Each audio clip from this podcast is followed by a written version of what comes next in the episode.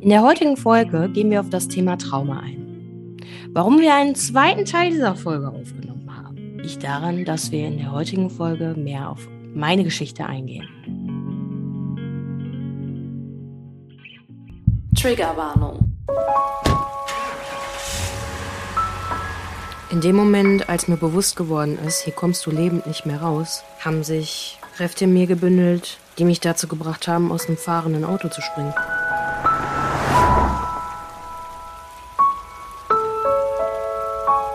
Klar. Ähm, komm vorbei.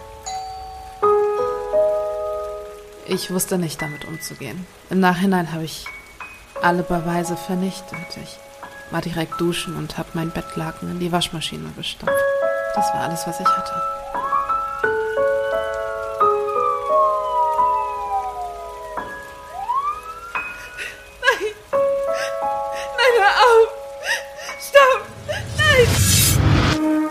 Gefährtinnen. Der Podcast über sexualisierte Gewalt mit Romina Maria Rullo. und mir, Shannon Gede.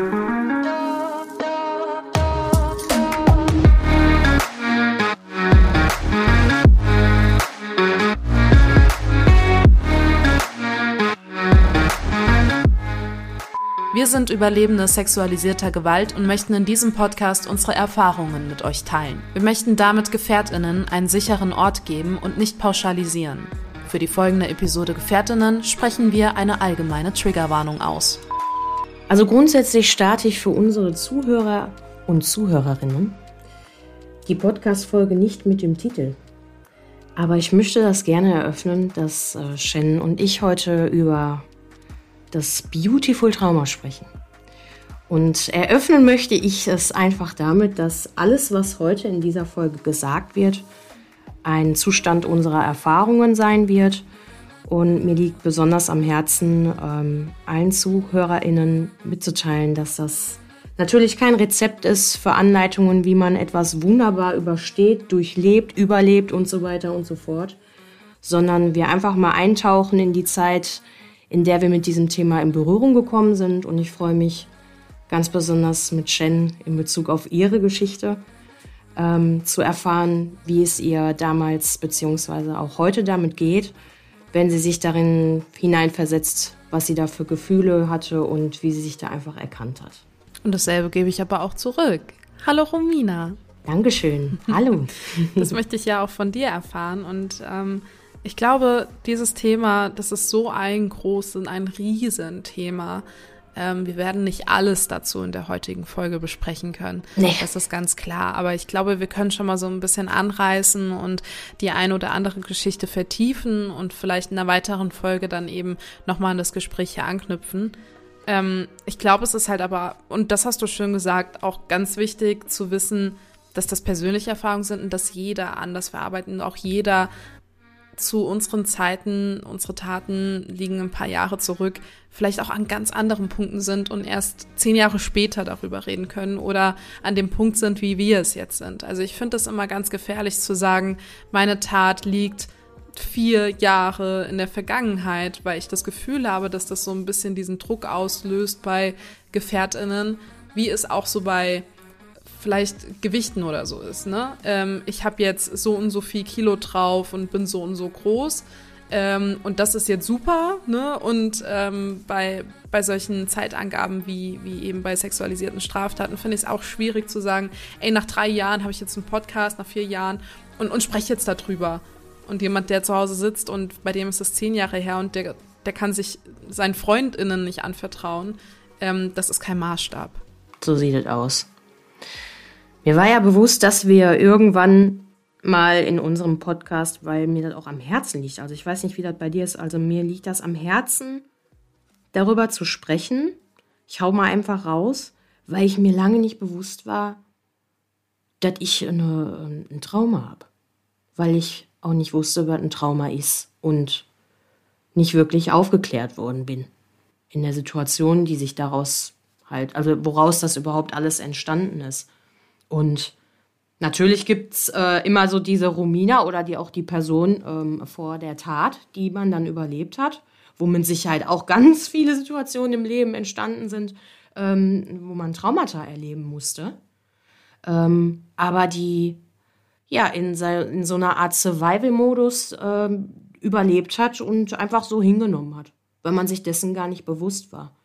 Und ich glaube, wenn wir auf das Thema Bewusstsein, sich bewusst werden, was ein Trauma ist, äh, einlässt, ist das bei dir so, dass du schon, bevor du diese Tat überleben musstest, wusstest, was ein Trauma ist? Nö. Also hast du dich auch nicht wirklich mit beschäftigt vorher, beschäftigen müssen und sowas in der Art. Nee, aber auch allgemein so mit psychischer Gesundheit wenig. Sehr, sehr wenig. Ich habe Freundinnen, die in Therapien gehen und auch schon vor der Tat zur Therapie gegangen sind. Ähm, und da hat man das natürlich mitbekommen, dass die irgendwie, dass die irgendwie zu hadern haben im Kopf. Punkt. Das war alles. Das war alles, womit ich mich damit beschäftigt habe. Ich habe denen zugehört. Ich habe versucht, Ratschläge zu geben, aber ich konnte es nie nachempfinden, weil ich war so, für mich persönlich war ich psychisch sehr, sehr stabil vor der Tat und dachte so, ja gut, aber brauche ich dafür jetzt jemanden, der mir sagt, was ich tun kann? Also wenn es mir schlecht geht, dann versuche ich das doch irgendwie selbst zu regeln und habe das bis zu dem Zeitpunkt auch immer sehr gut geschafft. Deshalb so psychische Gesundheit war für mich einfach kein Thema und dadurch war auch so Trauma, ähm, vielleicht aber auch Depression oder sonstiges, das war für mich fast schon ein Fremdwort, ehrlich gesagt. Ich konnte damit gar nichts anfangen. Wann hast du denn aber für dich dann gemerkt, dass du ein Trauma hast? Also, so das erste Mal, dass mir gesagt worden ist, ich bin traumatisiert, war äh, Fakt das Erstgespräch, was ich mit dem Weißen Ring geführt habe. Und zwar ähm, nochmal für alle Zuhörer, also es, es gab ja die Tat, die Tatnacht, den Tatmorgen und daraus resultierend die Anzeige, die Polizei und der äh, normale Ablauf wäre an dieser Stelle gewesen, dass man da eine psychologische Betreuung bekommt. Dachte ich zumindest. Aber das hat man sich ja dann irgendwie selber gesucht. Und die Anlaufstelle vom Weißen Ring hat mir dann gezeigt mit der Auflistung, ah, da gibt es auch Traumatologen. Aber da wusste ich ja noch nicht, wie und ob und überhaupt. Und äh, muss ich das jetzt überhaupt sein? Also, ich wollte das irgendwie auch gar nicht sein. Ich wollte gar nicht traumatisiert sein, weil ich dachte, ist ja alles gut, das wird jetzt hier alles in die Wege geleitet. Äh, ein, zwei, drei Tage und dann wurde ja auch der äh, Täter an dieser Stelle äh, in U-Haft gesteckt. Und für mich war es dann so, boah, jetzt konnte ich erstmal durchatmen, weil dadurch war keine Gefahr mehr im Außen für mich, so direkt. Ja. Und ähm, rückblickend muss ich natürlich schmunzeln, ne? weil man da natürlich schon in, da sind ja Bereiche schon im Gehirn angestupst worden, die einen überhaupt überleben lassen haben, dass man das alles so ne, erle erle erleben durfte und sich auch vielleicht noch erinnern darf. Ja, und äh, die erste Fachberatung, die ich hatte durch meine Fachanwältin, die hatte mir dann auch gesagt, äh, passen Sie mal auf, es gibt halt so Situationen wie ähm, Opfer, so schimpft sich das ja meistens noch immer beim Weißen Ring, sich verhalten und äh, auch wenn sie das vielleicht für sich selber noch nicht herausfinden, ähm, suchen sie doch mal da professionellen Beirat. Ja. Aber das war immer noch nicht, um deine Frage zu beantworten, so der Moment, dass ich wirklich erlebt habe, ich bin traumatisiert. Woran ich das tatsächlich gemerkt habe, ist, dass ein Trauma ja Nebenwirkungen hat. So komische Eigenschaften, die man plötzlich bildet oder Psychosomatik sagt man auch dazu, ne? wenn Dinge, die dir passieren und du die nicht wirklich wahrnimmst und dein Unterbewusstsein sogar eine Rolle spielt, plötzlich ähm, auftreten wie Magen-Schleimhautentzündungen, Blasenentzündungen. Das ist alles sehr, sehr körperlich bei mir gewesen. Und Gefühle und Emotionen in Bezug aufs Trauma war wirklich so das erste Mal ein Impuls durch dass der äh, Tat, das Tatfahrzeug plötzlich aufgetaucht ist und ich plötzlich ganz komische Gefühle im Körper hatte, also so unangenehmes Nackenverspannung. Ähm, und meistens auch bei mir ging alles über den Magen halt, ne, dass mir dann Übel, Übelkeit ähm, kam. Und naja, ich hatte dann auch erstmal da erkannt, okay, irgendwas ist mit dir nicht richtig. Das ist so meine Situation gewesen, ja. Kannst du vielleicht für die ZuhörerInnen nochmal klarstellen, was du meinst mit Tatfahrzeug ist aufgetaucht? Ähm, ja, und zwar war es so, dass ich ja in der Tatnacht ähm, halt ein Event besucht hatte und der äh, Täter hatte sich ein, ähm, also er hat sich ja als Ordnungsbeamter ausgegeben und auch ähm, mit Ausweis und Gedöns und sogar mit einem Leihfahrzeug. Und dieses Leihfahrzeug hat halt eine bestimmte Marke. Und äh, egal wie, also wir haben zum Beispiel auch privat ein ähnliches Fahrzeug. Das war irgendwie so eine, eine ein Jahr davor entwickelt worden. Und äh, so wie ein Golf 2, Golf 3, Golf 4, ne, sowas in der Art. So, und immer wenn ich halt auf der Straße dann solche Fahrzeuge gesehen habe, dann ähm, kam es so in mir hoch. Also da hat sich dann plötzlich was entwickelt in meinem Kopf und auch im Herzchen und im Magen, wo ich dachte, irgendwas stimmt mit dir nicht. Weil ich sonst an dieser Stelle nochmal erwähnen möchte, ein extrem, dachte zumindest, ein sehr, sehr resilienter Mensch bin. Also wenn mal die Welt über meinen Kopf zusammenbricht, dann ähm, schüttel ich das irgendwie von mir ab und dann wird das auch schon wieder. Ich mache gerne viele Dinge auch mit mir selber aus. Aber da habe ich plötzlich gemerkt, boah, was ist denn jetzt los? Na, also Tatfahrzeug äh, und ähnliche Fahrzeuge sind dann halt der Tatort tatsächlich auch gleichzeitig, ja. Kannst du für dein Trauma irgendwie selbst ausmachen, ähm, wie sich das entwickelt hat? Ähm, ich würde das mal ähm, mit einem Zeitfenster beschreiben. Ähm, das, du hast das am Anfang schon sehr gut eingeleitet, dass man das nicht davon abhängig machen kann. Ich glaube ganz fest daran, dass es so ein facettenreicher ähm, Bereich ist, auch wie sich so ein Trauma entwickelt, zurückentwickelt, wiederkommt, wieder auftaucht. Ähm, das war ja bei mir so ungefähr vier, vier Jahre her und ähm, irgendwie habe ich das am Anfang gar nicht wahrgenommen. Überhaupt nicht. Also irgendwie war ich am Anfang topfit. Ich habe alles hingekriegt, wollte auch alles hinkriegen. Und ähm, so im Jahr zwei zum, zum Ende des ersten Gerichtsprozesses war es so, dass durch diese ständige Retraumatisierung, dieses ständige äh, Details erfragen, auch zu Gerichtsprozess, ähm, immer wieder Sachen aufgerufen werden mussten in mir, dass es mir gleichzeitig eine Erleichterung war, so nach dem Motto, boah, Gott sei Dank, erste Runde Gerichtsprozess, Zeugenaussagen, jetzt hast du es hinter dir und dann konnte man das so abhaken. Ähm, nur durch den zweiten Gerichtsprozess, der stattgefunden hat, weil der ja nochmal aufgerollt werden musste, dann Richter in Elternzeit gegangen, äh, gegangen ist und sowas alles, war es halt so, oh nein, jetzt musst du wieder darüber reden, jetzt musst du den wieder treffen und auch den Täter wieder treffen. Und das war alles, also es hat sich alles tatsächlich bei mir im Nachhinein verschlimmert. Am Anfang war alles leicht. Ich dachte, ich muss eine Hausaufgabe machen, so wie Zeugenaussagen und überhaupt. Dann gehe ich auch in eine Traumatherapie und dann ist alles wieder gut. Aber nein, erst zu dem Zeitpunkt, wo ich sagen konnte, ich habe keinen Prozess mehr um mich herum, da ist mir erstmal bewusst geworden, wie schwer ich es eigentlich in der ganzen Zeit hatte und wie viele Menschen ich geschützt habe und ich eigentlich mich am Ende gar nicht, weil ich immer Rücksicht genommen habe und ja, so fiel dann alles von mir ab und der Zeitraum ist jetzt so ähm, ungefähr ein Jahr, anderthalb Jahre, dass ich sagen kann, ich kann, muss mich nur noch um mich kümmern. Und ich habe keinen Prozess mehr, ich habe keinen Anwalt mehr, ich habe keine Presse mehr, die irgendwas wissen will oder so, sondern es geht jetzt nur noch um mich und um mein Leben und jetzt fange ich erstmal wieder an, durchzuatmen. So würde ich das beschreiben. Da beginnt für mich auch diese Traumaarbeit tatsächlich jetzt im Nachhinein halt erst. Ne? Beginnt die auch für dich ein bisschen jetzt durch den Podcast? Durch unsere kleine Selbsttherapie hier? Ja, ich meine, ähm, das äh, habe ich, hab ich dir ja schon mal gesagt, dass das für mich, das fühlt sich unfassbar gut an, weil plötzlich Dinge so stattfinden, wie ich sie mir wünsche. Und weil ich mit dir auch einen eine, eine Partnerin an meiner Seite habe, eine Gefährtin, die ähm, auf meine Bedürfnisse eingeht, ähm, mit der ich mich absprechen kann, wenn es mir nicht gut geht, äh, dass sie weiß, okay, ich weiß ja ungefähr, was mit ihr los ist und ähm, ja, dann sucht man sich vielleicht mal einen anderen Moment und vielleicht passt das alles nicht. Also es ist plötzlich alles individualisiert, man kann sich das alles selbst gestalten und genau so hätte ich es mir von Anfang an gewünscht und durfte das leider nicht so erfahren. Ja, also der Podcast ist auch ein Teil meiner, äh, meiner Healing Journey, sage ich immer dazu. So eine Heilungsphase. Ich habe mal eine Frage, die ich mir selbst auch immer stelle und gar nicht so traue zu fragen und auch mir persönlich gegenüber fast gar nicht traue zu fragen. Das schwirrt mir so ein bisschen im Kopf rum und das soll auch gar nicht doof klingen, aber warum traumatisiert eigentlich so eine Tat?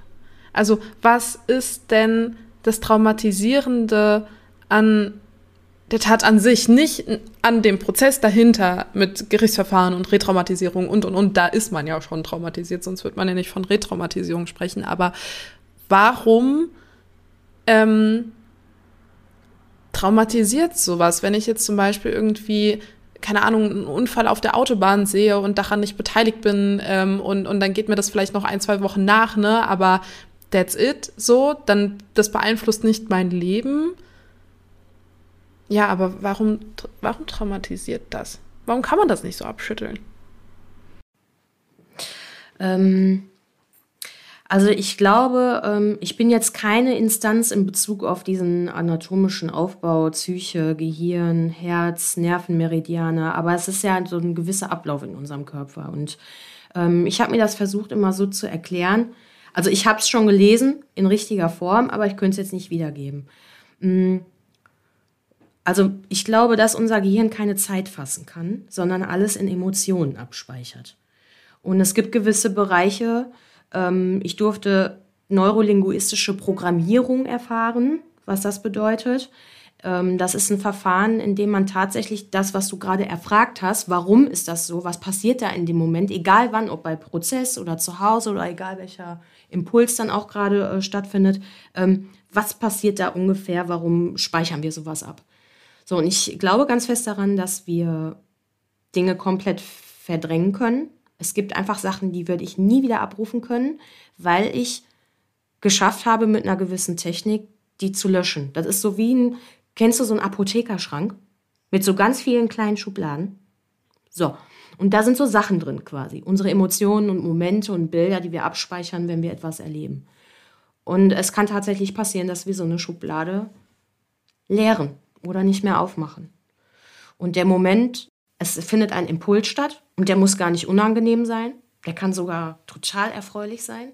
Und es ist ja an dir und an dem, was in dir passiert, wie dein Körper und deine mentale Verfassung damit umgeht. Und das braucht Zeit. Manchmal verarbeitet, zumindest ist das bei mir so, mein Gehirn viele Dinge erst Tage danach. Und das ist halt diese Emotion, die ausgelöst wird. Dieses Gefühl, was du, also ich bin nicht imstande gewesen, oftmals die Dinge dann auszublenden, würde ich so sagen.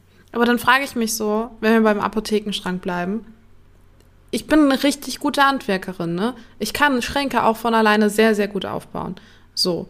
Ähm, warum konnte ich es da nicht auch? Warum ist genau bei der Schublade einfach eine Schraube locker?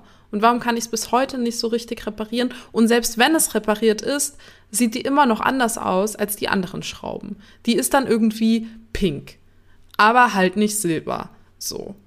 Warum warum genau da, frage ich mich, weißt du? Also, das ist ja so, das ist so ein Mindfuck, wenn man sich dessen bewusst wird, dass man irgendwie traumatisiert ist und dann erst sieht, ach krass, guck mal, deshalb stoße ich mir die ganze Zeit den Zeh an, weil diese scheiß Schublade offen ist und die Schraube pink ist. Weißt du, was ich meine? Es ist einfach, und dann fragt man sich so, warum habe ich die denn nicht? Ich weiß doch, wie man das baut. Ich weiß doch, wie man mit Emotionen umgeht. Ich weiß auch, wie ich mit Scheiß-Emotionen umgehe. Warum hat mich das so aus den Latschen gehauen, dass ich auf einmal dachte, ich könnte blind eine Schraube reindrehen? Ja, dann müssen wir auf unsere Uhr. Also ich glaube, dass das unsere, unsere Urinstinkte sind.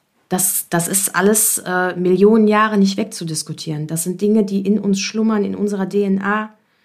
Äh, das hat immer was mit mit Freude erzeugen und Leid vermeiden zu tun.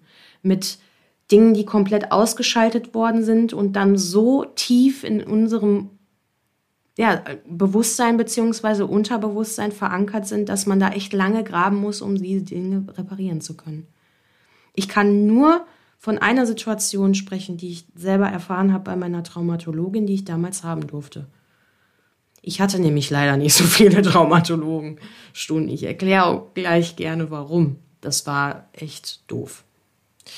Naja, ähm, es wurde, wie gesagt, diese NLP-Behandlung angewendet. Es gibt mit Sicherheit auch ganz viele andere. Ne? Also, falls da jetzt jemand sagt, NLP, NLP ist nicht gut. Also, ich kann euch nicht sagen, ob das gut ist oder nicht. Ich kann nur sagen, das hat funktioniert. Denn die, ähm, ich hatte meine erste oder zweite äh, Sitzung A 45 Minuten und was ich dann da so für mich gemerkt habe, war, die hat mir auf jeden Fall ganz andere Fragen gestellt, als ich eigentlich gewohnt bin. Die hat mich also auch getriggert. Ne? Also die hat gar nicht versucht, mich nicht zu triggern, um da was zu veranstalten in meinem Herz. Und ähm, Es ging einfach um diese Autosituation, weil das hat mich am meisten belastet damals. Dass ich in ein Auto steige, auf der Autobahn bin und mir wird kotzübel. Ich hätte am liebsten rechts angehalten und gebrochen, aber ich hatte gar nichts in meinem Bauch. So ging es mir. So, und das ist ja so diese Frage vielleicht auch, die du dann stellst. Ne? So, und ich habe ihr halt gesagt, wie kriege ich das denn jetzt weg? Das geht ja nicht. Ich kann ja jetzt mal, ich liebe Autofahren. Ich liebe vor allen Dingen auch schnelle Autos. Und äh, ja, sie sagte dann, ja, dann machen wir jetzt NLP. Alles klar, wie gesagt, bin bereit. Eins, zwei, drei, los. Sagt sie, ja, so schnell geht das natürlich nicht, aber wir können das heute schon mal antesten. So, natürlich bin ich auch dafür bereit. Ja, und ähm, sie hat bestimmte Regionen in meinem Gehirn angesprochen, mit Sätzen, die sie gesagt hatte. Und ich durfte nicht reagieren, beziehungsweise sollte halt nichts sagen und das einfach nur so sacken lassen. Und dann hat sie mir auch also so visuell was gezeigt. Also sie hat meinen Augenreiz angesprochen, sie hat meine, mein Gehör, an, also mein, mein Sehen, mein Hören und auch mein Fühlen angesprochen, weil sie so mehrere Triggerpunkte dann gesetzt hat. So. Und äh, in der zwei, also dann war die Stunde vorbei und sie hat mir dann auch gesagt, weil ich musste dann nachher wieder Auto fahren, sagt sie also, falls jetzt gleich was sein sollte, setze ich vielleicht erstmal einen Moment ins Auto und dann kannst du mich auch gegebenenfalls anrufen. Das fand ich auch alles super.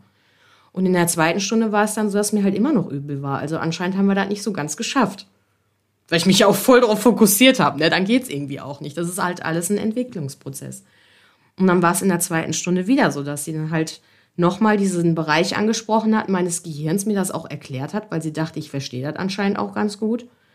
Und ähm, muss nicht bei jedem funktionieren. Äh, sie hat dann wieder gewisse Dinge vorgelesen und auch gesagt und ähm, mich berührt und auditiv hier und wieder was gehört und gesehen und ja. So, und dann war es aber immer noch nicht weg. Und sie sagte, es ist immer ganz individuell, wie tief das verankert ist, wie lange du halt jetzt brauchst, um das wegzubekommen. Hey, schon gewusst? Werbung. Kennst du das auch? Du stehst abends an der Bar und wirst von einer Person vollgetextet, die unbedingt deine Nummer haben möchte. Du möchtest diese aber nicht geben. Dann ist nur deine Lösung. Denn die Nummer ohne Anruf zielt darauf ab, grenzüberschreitendes Verhalten im Alltag zu bekämpfen. Dabei sollen einerseits Betroffene in ihrer Selbstbestimmtheit bestärkt werden, andererseits sollen Personen lernen, nach den Grenzen anderer Menschen zu fragen und diese zu respektieren. Schau auch du gerne vorbei unter noanruf.de. Und jetzt? Zurück zur Folge.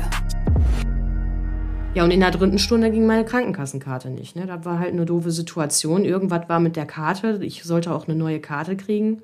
Und das ist halt jetzt so, also falls jemals meine ehemalige Traumatologin das hören sollte, ähm, es ist schade, dass, weil meine Krankenkassenkarte nicht ging, die muss man halt am Anfang von so einer Traumastunde da in so ein Apparat reinpacken, damit das alles abgerechnet werden kann. Das ist halt auch, ne? Soll ja jeder kriegen, weil er dafür verdient. Ähm, da hat sie dann zu mir gesagt, ja, sorry, aber dann geht das hier leider nicht mehr. Ich habe gedacht, die will mich veräppeln. Ich habe wirklich gedacht, weil ja auch ein sehr lustiger Mensch bin, das ist ein Scherz so zum Auflockern für die Stunde. Nein. Und dann hat die meine Karte rausgenommen. Ich habe noch versucht, bei der Krankenkasse anzurufen auf dem Flur, aber da stand schon der Nächste hinten in der Tür. Und ich war halt irgendwie so wie bestellt und konnte nicht abgeholt werden in dem Moment. Und dann war meine Traumatherapie vorbei. Es ist Witz. Das ist ganz schlimm. Naja. Hä, und warte mal, und wieso, also hätte man da nicht das Problem lösen können und daran genau wieder ansetzen können? Mit Sicherheit. Das Problem an der Stelle war natürlich, dass ich extrem traurig war und mich veräppelt gefühlt habe und auch überhaupt nicht verstanden. Ich würde auch niemals jemanden so die Tür rausschicken da bin ich, also für mich, glaube ich, auch erkannt, dass ich jetzt nicht unbedingt Psychologin oder sowas werden sollte. Oder vielleicht gibt es tolle, die hätten das nicht gemacht. Aber ähm, m -m. das war so, ich war so enttäuscht und so geschockt, weil ich ja im Prozess war. Ich bin ja eigentlich geöffnet worden. Ich kam mir vor, als ob jemand meine Schädeldecke aufgemacht hat, da die Schubladen von dem Apothekerschrank an sortieren ist. Und dann macht er der einfach nicht die Schädeldecke zu. Ja. Dieses also, Bild. Äh, ja. Das ist ganz schlimm, ne? Also es ist, ist das ist halt so eine. Es, ja, es ist halt wie so eine auch, Fließband. Ja, gar keinen ja, und es ist wie so eine Fließbandarbeit irgendwie, ne? Also man fühlt sich ja. auch nicht ernst genommen und man fühlt sich dann wirklich daran so von wegen geil, jetzt konnte die mit meinem Trauma halt kein Geld verdienen. Ja, kommt halt der nächste, ne? So. Ja, ja, so fühlte sich das an. Ähm, ich muss dazu sagen, dann hatte ich halt nochmal Kontakt zu ihr, auch wegen dem Gerichtsprozess, weil da werden ja diese ganzen Protokolle halt auch dafür benutzt. Aber in Bezug, um beim Trauma zu bleiben, das war jetzt noch schlimmer. Das war ja schon wieder ein Trauma. Das war so ein tolles Trauma, dass ich mir nie wieder wirklich einen Traumatologen suchen wollte. Und habe dann ja äh, andere Wege gesucht, um, um im Leben zu überleben und klarzukommen. Was hast du dann gemacht? Ja, also dieses, dieser, ja, das äh, ging über, also ich muss dazu sagen, ein Jahr bevor das alles passiert ist, da war ich zum ersten Mal auf so einem Persönlichkeitsentwicklungsseminar beim Slatko Sterzemach. Das war mein drittes Date mit meinem Partner, den ich immer noch habe. Auch ganz lustig. War aber echt gut, war schön, war so eine Light-Version, also nicht so intensive Persönlichkeitsentwicklung. Und ähm, da bin ich schon so in Berührung gekommen, dass man halt auch viele Dinge mit sich selber ausmachen kann, aber es niemals eine Garantie gibt, äh, dass das dann richtig ist, was man da macht. Hat sich aber gut angefühlt und das war dann, ja, ich habe recherchiert erstmal, wie man das so macht im Internet, was gibt es noch für Möglichkeiten. Ich bin dann mit moderner Spiritualität in Berührung gekommen, habe Meditation für mich gefunden. Ich mal gern, ich singe auch schon mal gern für mich und habe so viele verschiedene Möglichkeiten gefunden, um mein Gemüt zu beruhigen. Als Ergebnis kannte ich damals ja noch nicht, was dann aus mir wird. Ähm, aber es, es wäre schon wünschenswerter gewesen für mich, noch viel mehr Fachkompetenz um mich herum zu haben. Ich war zwar gesegnet mit Sportwissenschaftlern, auch mit PsychologInnen oder mit Coaches, die sich plötzlich selbstständig gemacht haben, so Mentalcoaches und sowas. Das ist alles sehr, sehr schön gewesen, begleitend. Ich sag mir aber heute, ähm, ich habe halt einfach nur überlebt. Ich habe einfach drei, vier Jahre einfach nur überlebt. Eine richtige Garantie für mich jetzt hier am Ende habe ich ehrlicherweise nicht. Auch wenn es okay ist, so momentan. Aber das müsste eigentlich, gerade auch wenn da jemand neurolinguistisch an dein Gehirn dran geht, abgeschlossen werden auch nochmal. Und das hatte ich leider nicht. Nee. Würdest du denn heutzutage nochmal gerne Traumatherapie machen, um genau das abzuschließen? Ja, ähm, ich hänge mich da nochmal an die Frage, die du gestellt hast. Ähm, wie fühlt sich das im Moment mit dem Podcast an? Das sind natürlich auch so neue Sachen, ne? so in Mikrofon sprechen, ein gesagtes Wort. Man trägt sehr viel Verantwortung jetzt auch für sich, was man sagt. Aber mir ist das halt nicht unangenehm, weil man bleibt ja bei sich und bei der Wahrheit und seiner Erfahrung, dann ist ja alles schon gut. Ähm, mir tut das unfassbar gut, was gerade um mich herum ist. Also das mit dir mich austauschen, äh, dass Menschen zu uns finden, das fühlt sich richtig gut an. Ähm, aber mein, mein Herz ist immer noch wund. Und äh, ich habe Frieden gefunden. Das sage ich ja mal ganz oft, wenn ich mich irgendwo vorstellen muss oder möchte. Ähm, also für mich habe ich Frieden gefunden, seelisch. Aber meine Psyche, also ich habe dir das ja schon mitgeteilt. Ich möchte auf jeden Fall noch mal traumatologisch mich für meinen Ist-Zustand testen lassen, wie es mir geht, was das alles bedeutet. Und ich habe ganz selten so oft mich in äh, Fachliteratur eingelesen wie in letzter Zeit, was mit mir vielleicht gerade im Moment ist. Denn ich möchte ja auch Verantwortung für dich und für uns beide tragen. Also ich weiß nicht, ob sich das jetzt zu aufopferungsvoll anhört, aber die Dinge, die du mir erzählst, die hinterlassen ja bei mir Spuren. Und die Dinge, die uns unsere Gäste erzählen werden, auch. Und ich habe immer ganz oft gedacht, dass, äh, also ich habe wirklich oft gedacht, ich bin unfassbar resilient, aber das hat wirklich viel abgebaut bei mir in den letzten zwei, drei Jahren. Und ich bin mir erst in den letzten Wochen bewusst darüber geworden, auch in meiner Partnerschaft und im Kontakt mit meinen Familienangehörigen und Freunden, dass ich da ganz viel links liegen lassen habe. Weil immer diese Freude und der Optimismus bei mir überwiegt. Immer. Sonst wäre ich nicht da, wo ich gerade bin. Nur diese ganzen dunklen Phasen, die würde ich gerne einfach nochmal für mich wieder erfahren, wie das sich für mich anfühlt wo ich halt tagelang auch zu Hause war und mich isoliert habe, warum ich überhaupt geschafft habe, dann wieder da rauszukommen und ob das nicht vielleicht einfach alles nur so ein Survival-Modus ist, immer noch. Und da hätte ich einfach gerne eine Fachkompetenz, die mir sagt, ähm, auch wenn es da vielleicht kein wirkliches Rezept gibt, weil das ist ja alles unsichtbar. Ne? gibt ja kein Messgerät, das anschließt am Kopf oder am Herzen, wo jetzt steht, ähm, oh, du bist total verwundert, sondern du kannst es nur über die Sprache machen. Und da wünsche ich mir auch, ähm, deswegen habe ich mich mit meiner äh, Krankenkasse zusammengesetzt, äh, ob es eine Möglichkeit gibt, dass ich das jetzt mal nochmal intensiviere. In welcher Form habe ich noch keine Ahnung.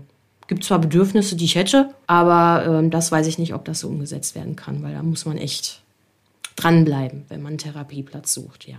Aber so ein Survival-Modus, Survivor-Modus, den sollte man da an der Stelle vielleicht auch gar nicht so runterreden, weil ich glaube, der unterbewusst schon vieles regelt. So. Also ich würde für mich auch behaupten, dass ich sehr, sehr, sehr, sehr lange im Survivor-Modus war und eigentlich immer noch bin, ein Stück weit.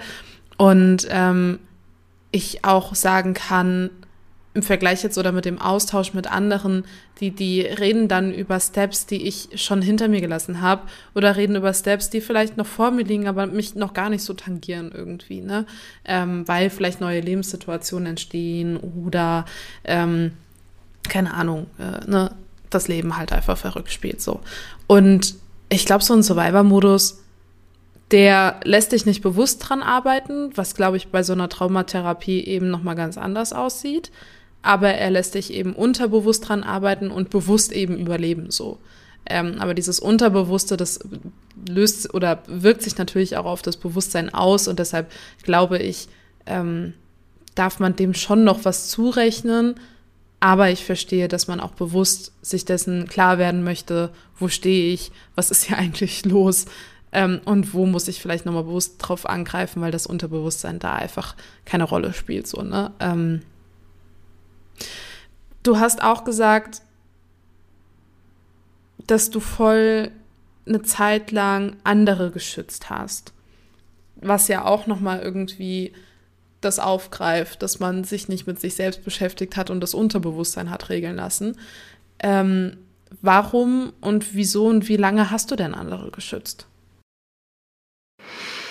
Ähm, und zwar ist das so, dass es ja damit angefangen hat, dass äh, überhaupt ja, wie soll ich das erklären? Also es war, sagen wir mal so, vor der Tat war es immer so, dass ich, wie gesagt, vieles mit mir selber ausgemacht habe. Und wenn ich gemerkt habe, in meinem Außen funktioniert etwas nicht so, wie ich das sonst von dieser Person gewohnt bin, dann nehme ich da eventuell Rücksicht drauf und ähm, nehme mich mit meiner Aufmerksamkeit erstmal zurück, um dieser Person Raum zu geben, dass sie sich mit mir trotzdem weiterhin wohlfühlt. Heißt, ich habe mich zurückgestellt, nie an erster Stelle gestellt. Ist auch eine typische Eigenschaft, wenn man Menschen fragen würde, die mich kennen. Das ist jetzt nicht so, dass die Romina im Spotlight stehen muss. So. Und ähm, nach der Tat war es dann so, dass halt, ja, den, die haben, also alle Menschen in meinem Umfeld waren ja froh, dass ich etwas überlebt habe. Die dachten ja, ich hätte ja auch sterben können. So. Und dadurch war dieses, ähm, wir tun ihr jetzt immer was Gutes und wir sind für sie da, auch wenn sie irgendwie total frech, unangenehm oder so wäre, dann ist das halt so. so. Und ähm, andersrum war es aber auch genauso, um die Antwort darauf zu geben, dass wenn die Menschen in meinem Umfeld plötzlich irgendwie nicht so klar gekommen sind mit einer Situation von mir, dass ich sage, ich habe jetzt doch keine Zeit, ich bin doch nicht mehr so spontan, ich äh, fühle mich total überrumpelt, wenn jemand plötzlich bei mir vor der Tür steht.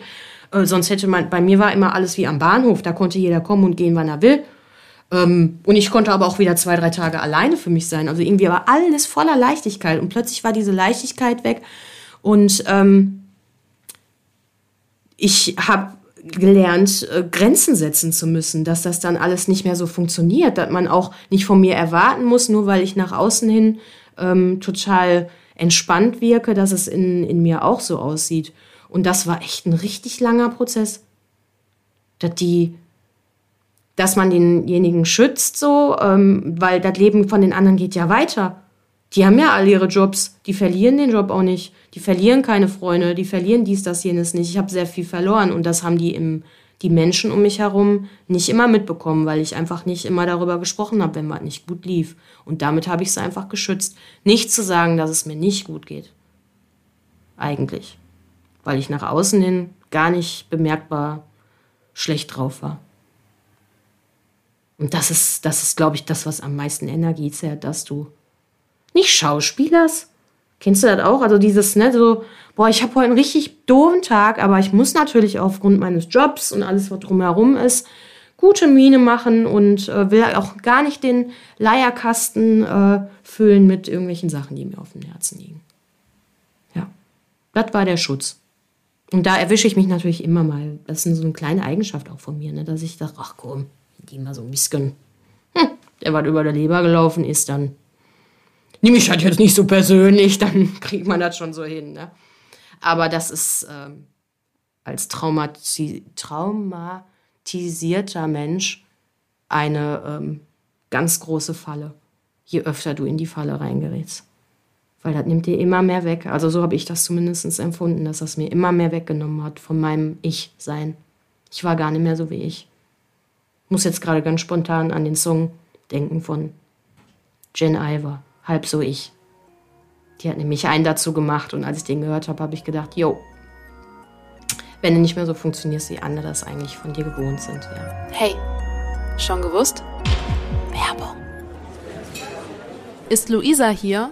Mit dieser Frage können Frauen und Mädchen in Kneipen, Cafés und anderen teilnehmenden Einrichtungen das Personal diskret nach Hilfe fragen, wenn sie sich unwohl, belästigt oder bedrängt fühlen. Die Kampagne Luisa ist hier wurde 2016 von der Beratungsstelle Frauennotruf Münster initiiert. Sie wurde deutschlandweit und im deutschsprachigen Ausland von zahlreichen Städten und Regionen übernommen. Weitere Infos zur Kampagne findest du unter www.luisa-ist-hier.de. Und jetzt zurück zur Folge.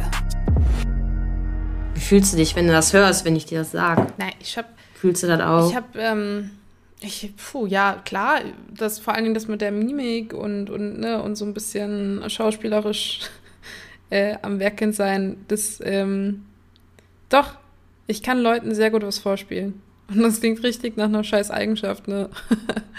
ähm, aber. Aber weißt du was, bei wem das nicht funktioniert, Shin? Ups, jetzt habe ich den Tisch wieder hier. Falls ihr mal ein Klopfen hören solltet, ne? ich bin mich hier. Ich reiße mich total zusammen, dass ich mit meinen Händen nicht so klopfe, aber es war der Stuhl.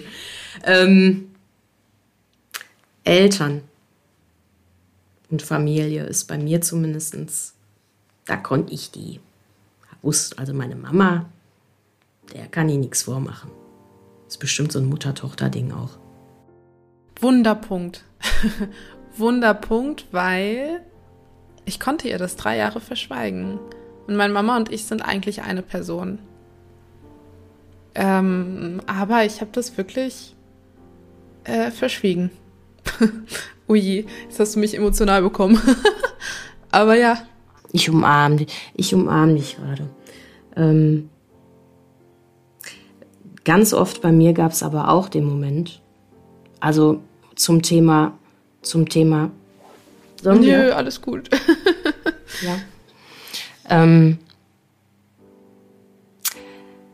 was schön ist bei Mamis, ich habe, ich weiß nicht, ob du dieses Gespräch mit deiner Mama schon geführt hast. Ich habe ein Gespräch mit meiner Mutter geführt. Das ist immer so, wenn ich dann in meine Heimat gefahren bin. Meine Mutter, die läuft irgendwie gefühlt 30, 40 Kilometer am Tag mit ihr. Also dat, wenn die nicht laufen kann, dann ist ne, so. Und ähm, die hohe Kunst meiner Mutter ist, dass sie mir keine haben wir auch schon mal, glaube ich, in der Folge darüber gesprochen, dass sie mir dann doch nicht die Frage gestellt hat, die sie mir vielleicht gerne gestellt hätte. Ich will gar nicht wissen, wie oft eine Mama eigentlich weiß, dass das gerade nicht so dolle ist und wie viel Höflichkeit und wie viel Aufrichtigkeit in einer Person stecken kann, wenn sie dir dann im Nachhinein sagt, es gab so oft die Möglichkeit, ich hätte dich dann in die Arme genommen oder dir gesagt, ich weiß, wie es dir gerade geht, aber wenn du an, diesen, an dieses Credo deiner Tochter in dem Moment vielleicht auch glaubst, dass sie, ähm, weil sie sich noch nicht offenbart hat, also es war natürlich nochmal ein Unterschied, dass meine Familie komplett alles mitgekriegt hat. Ne? Ich konnte ja gar nichts verheimlichen und wollte auch nichts verheimlichen. Das war so, alle waren da. Und dieses, dass du sagst, ich habe es ja wirklich erstmal für mich verarbeiten müssen, was da überhaupt alles passiert ist, das war ja ein Part, den kann ich gar nicht nachempfinden. Und ich glaube, die Zeit, die du empfindest jetzt, Zeit, seit des Zeitpunkts, wo es offenbar für deine Mutter auch präsent war, ganz offensichtlich durch die Kommunikation, das ist die Zeit, von der ich halt mit dir sprechen kann. Alles andere sind deine Erfahrungen. Deswegen ist das so schön, gleichzeitig. Ich weiß nicht, wie sich das bei dir anfühlt, aber bei mir hat das war, also für mich sind die aller, aller schönsten Momente, wenn ich da mit meiner Mutter teilweise drüber reden konnte. Und manchmal sind das keine Worte, manchmal sind das nur Blicke. und nur über die Schulter. Also dieses, die läuft 30 Meter vor, weil ich der was gesagt habe, was eigentlich total unangenehm ist. Dann geht die mir einfach aus dem Weg. Ich kenne ja um meine Mutter. Und dann guckt die über die Schulter mit ihren Locken. Also wir sehen dann irgendwie von hinten auch fast gleich aus. Und ich merke dann so in dem Moment, ähm, unsichtbare Kommunikation, okay. Aber es ist auch, hast du mit deiner Mama viel Nähe? Oh ja. Einen Arm nehmen, Ja, ja. kuscheln, äh, solche Sachen. Das habe ich zum Beispiel mit meiner Mutter nicht so. Also ich kann das und ich finde das auch ganz toll, meine Mutter in den Arm zu nehmen, aber irgendwie waren wir so viele zu Hause und war immer so viel los. Äh, Das war, glaube ich, ein bisschen schwieriger für sie, immer so äh, Zuneigung allen gleichzeitig. Aber es ist, wir haben eine andere Art und Weise, uns da diese Zuneigung zu schenken. Ja. Ich, äh, ja doch. Wir sind ganz schöne Kuscheltanten. Mama und ich. Ähm, ja, und es, also natürlich, ich glaube, äh, wenn man sich mal so. Oh Gott, die Frage, ey. Habe ich ganz schön rausgehauen. Das war ungeplant. Ja, ja. Das war nicht geplant. Entschuldigung. Ja, alles gut. Äh, das ist halt so. Aber wollen wir das mal, ja, genau, wollen wir das mal so sehen. Ähm, ich habe ja sowieso schon hier ganz schön viel über mich gesprochen. Und ähm, was ich auch für die Zuhörer an dieser Stelle sagen möchte, ist, für mich ist das der wundeste Punkt in Bezug auch auf unsere Gespräche, dass es einfach Passagen gibt und das ist auch gleichzeitig etwas sehr Schönes bei mir und Shannon, dass es natürlich Sachen gibt, die ich noch nicht weiß ja. wie sie sich für dich anfühlen. Und das ist auch das, worüber wir heute sprechen, so eine Art Trauma, ähm, wie wir es erfahren, jeder von uns auf die verschiedenste Art und Weise. Und ich weiß, dass das gerade ein sehr emotionaler Moment ist und vielleicht ein sehr stark tra- retraumatisierender Moment sein kann. Ähm, ich versuche dich da ja natürlich abzuholen mit deinen Gefühlen, weil ich die ähnlich kenne in Bezug auf meine Mama. Nur das Schöne ist, dass man das ja auch dann auffangen kann, indem man wieder etwas Positives damit impliziert. Nämlich, dass du tatsächlich eine Mama hast, die da ist und wie schön es jetzt im Nachhinein ist, dass du überhaupt den Schritt gegangen bist, das zu offenbaren. Und was für eine Selbstverständlichkeit dahinter gesteckt hätte. Ne, Jetzt mal ganz beiseite gestellt, warum du das die ganzen Jahre noch nicht überhaupt gesagt hast. Aber wie schön es ist im Nachhinein, gerade in Bezug aufs Trauma, jemanden zu haben, mit dem man das alles teilen kann, damit diese Wunden heilen.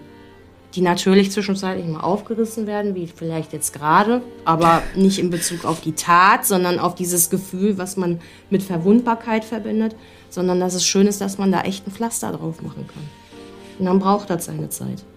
Und ich erwische mich oft in den Momenten, in denen du dich gerade befindest, äh, alleine, traumatisch gesehen. Manchmal kommt ein Lied oder ein Impuls vom Außen oder äh, wenn wir manchmal Sachen besprechen, auch für uns, für unseren Podcast oder für unseren Instagram-Account, wo ich dann plötzlich in der Küche stehe und gerade gespült habe. Ich spüle tatsächlich noch mit der Hand. Ich auch. Ob das jetzt gut ist für die Umwelt oder nicht, das ist mal, oh, da ist wieder der Kopf. ne? Aber, und dann kommt in mir plötzlich, und das sind auch so Traumamomente, Tränen hoch und ich habe gedacht, so, ey, woher kommen die denn jetzt? Und für mich ist das, ich weiß nicht, wie, dein, wie, wie das sich für dich jetzt gerade anfühlt, aber ähm, man kennt ja Freudentränen und man kriegt auch so, so Erinnerungstraurigkeitstränen. Ja. Und das ist eine Mischung aus, eine Mischung aus, ich erlebe gerade etwas, was ich schon mal erlebt habe, wo ich weiß, oh oh, ganz dünnes Eis, jetzt gleich bricht alles in mir zusammen. Aber du atmest nochmal so auf und dann kommen aber zur Erleichterung Tränen und es ist auch schön, dass man das dann laufen lässt. Ist das dabei, fühlst du das auch so? Ja, äh, aber auch irgendwie Erschöpfung, was das Thema angeht. Mhm. Weil es schon anstrengend ist, das geheim zu halten von der Person, mit der man halt irgendwie so eins ist, ne? Ja. Aber klar, also mittlerweile weiß ich es ja, aber das war schon nicht einfach. Weil klar, also es gab auch Momente, ach, in denen habe ich Rotz und Wasser geheult vor ihr und habe halt irgendeinen anderen Grund genannt. Und habe für sie, glaube ich, irgendwie Probleme erschaffen, die nie da waren. Äh, aber ich, ich hatte halt manchmal so Momente, wo ich dachte, oh, ich würde es ihr so gerne erzählen, aber ich weiß, was es mit ihr macht. dann habe ich es nicht gemacht. ja. ich glaube. Ich möchte, ja. ich möchte, ich möchte nicht weiter in, in da bohren, weil ich glaube, dass das so ein krasses Trauma ist. Mhm. Ich bin jetzt wird, wird jeder wieder schimpfen, dass ich das so einfach sage, aber ich vermute es einfach, dass, dass dieses Gefühl, das mich einfach nur daran erinnern lässt, wie ich mich manchmal fühle, wenn ich ganz allein bin und mich überkommt gerade alles, weil ich gleichzeitig unfassbar natürlich die Erschöpfung fühle, die mich begleitet hat, als ich dann in dem Moment mich vollkommen zurückgenommen habe. Aber wie ich mir irgendwie mich mein eigenes inneres Kind in dem Moment in den Arm nehme und sage, mein Gott, das ist alles überhaupt nicht so gelaufen, wie du dir das gewünscht hast und wie es vielleicht richtig gewesen wäre, aber komm jetzt einfach hier hin. Und das ist okay. Die Zeit, die kann keiner mehr zurückholen. Das ist in jeglicher Phase in unserem Leben so. Aber das ist umso mehr ein schöner Grund, in dem Hier und Jetzt die Dinge anzugehen, dass man seine Emotionen wahrnimmt und anerkennt und gerade in Bezug aufs Trauma plötzlich sich erkennt und sich annimmt. Ja. Ach, mal schön. Ich glaube, ich bin ganz schön platt. Wunderschön ist es natürlich, etwas mal live zu erleben. Und ähm, das hattet ihr natürlich jetzt gerade volle Pulle. Also, das ist die emotionalste Waffel, die ich jemals in meinem Leben gebacken habe. Bisher, ja. Und ähm, verfalle da jetzt nicht in absolute Schuldgefühle, sondern lerne dazu. Ne, was heißt, Moment, Und, jetzt muss ich äh, dich aber auch kurz crashen. Lernst dazu, das ist falsch. Du hast ja keine falsche Frage gestellt. Also du bist ja nicht so weit gegangen. Es war jetzt nicht grenzüberschreitend. Solange du mir sagst, dass das keine Nö. falsche Frage ist. Also es fühlte sich jetzt auch nicht falsch an. Aber es ist. Und es müssen auch keine Schuldgefühle sein. Denn ich glaube, das sind einfach Themen, mit denen ich mich mehr und mehr immer auseinandersetze und das eben aber so ein Thema ist, was aus sehr aktuellen Gründen irgendwie sehr nah liegt mir und ich damit noch gar nicht so richtig ähm, umgehen kann, beziehungsweise mir auch gar nicht so bewusst ist, wie das alles so ein bisschen miteinander zusammenhängt. Und daher ist das keine, ist das keine grenzüberschreitende Frage oder zu viel oder sonstiges. Ähm, ich glaube, es ist für mich einfach noch genau der Punkt, wo ich gesagt habe, ey, das, das Unterbewusstsein hat schon so vieles gemacht und dich schon so aus so vielen Situationen rausgeholt. Äh, und das ist aber so ein Punkt, wo das Unterbewusstsein gerade so sagt, nee, komm, das musst du schon bewusst bewältigen. Da musst du schon bewusst irgendwie ran. Und deshalb ist es gut und es ist auch gut, dass mir das so vor Augen gehalten wird, weil mit meiner Reaktion jetzt habe ich auch selbst nicht gerechnet bei der Frage, weil ich ja bisher auch, also jeder Frage gut standhalten konnte, sagen wir es mal so. Ähm, aber darauf würde ich gerne auf jeden Fall nochmal eingehen und auch dem Hörer vielleicht nahelegen und vielleicht dir auch ein bisschen erklären, warum äh, das jetzt so emotional für mich auch war oder ist. Ähm, weil da einfach vieles aufeinander prasselt so. Und Deshalb bin ich eher dankbar dafür, dass du die Frage gestellt hast, als dass ich dir jetzt sagen würde, boah, jetzt brauchst du aber Schuldgefühle heute Abend. Jetzt brauchst du aber, jetzt hast du die Jenny äh, Tränen über die Wange kullern sehen. Ähm, und die Frage jetzt nicht stellen müssen, um Gottes Willen. Ich bin eher dankbar drum, weil ich glaube, klar, und das, das haben wir aber beide, wenn wir über dieses Thema hier reden, ähm, wird mich das vielleicht nicht nur einen Tag beschäftigen, das Gespräch heute, sondern vielleicht zwei, drei nach der Aufnahme.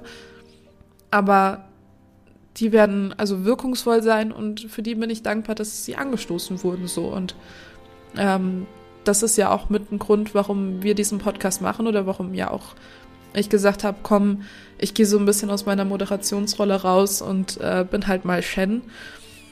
Ja, und jetzt habt ihr halt, ne?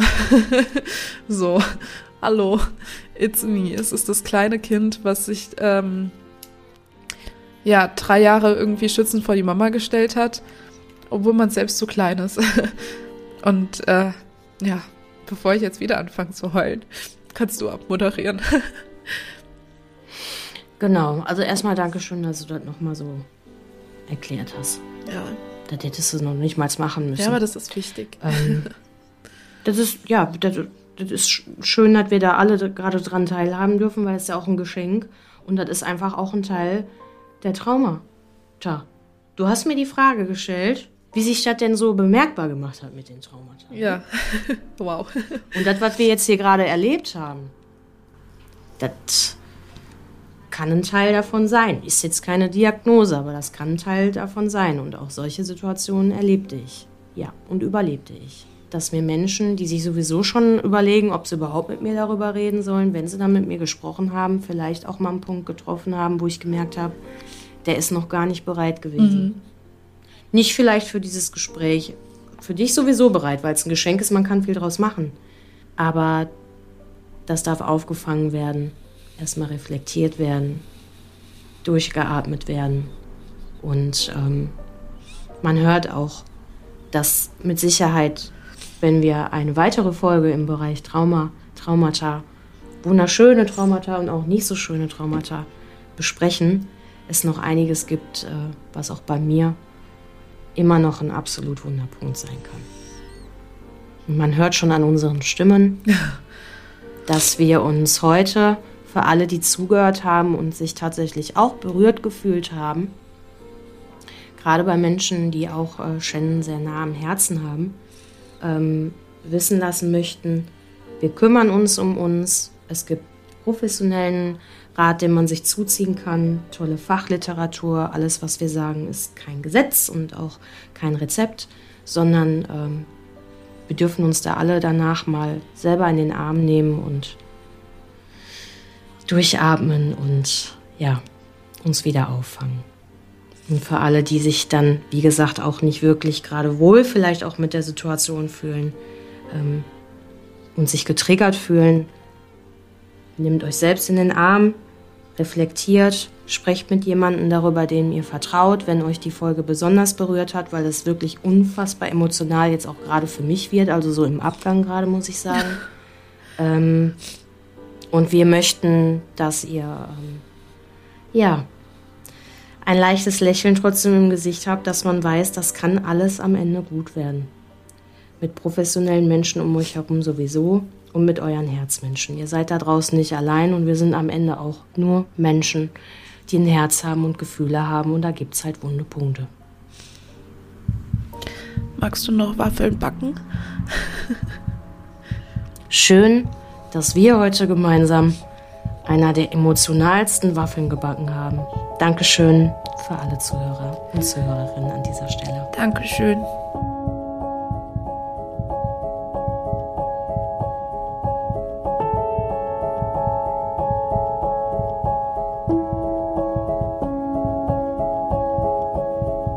Du betroffen bist von Gewalt jeglicher Art, dann wende dich an eine dir vertraute Person.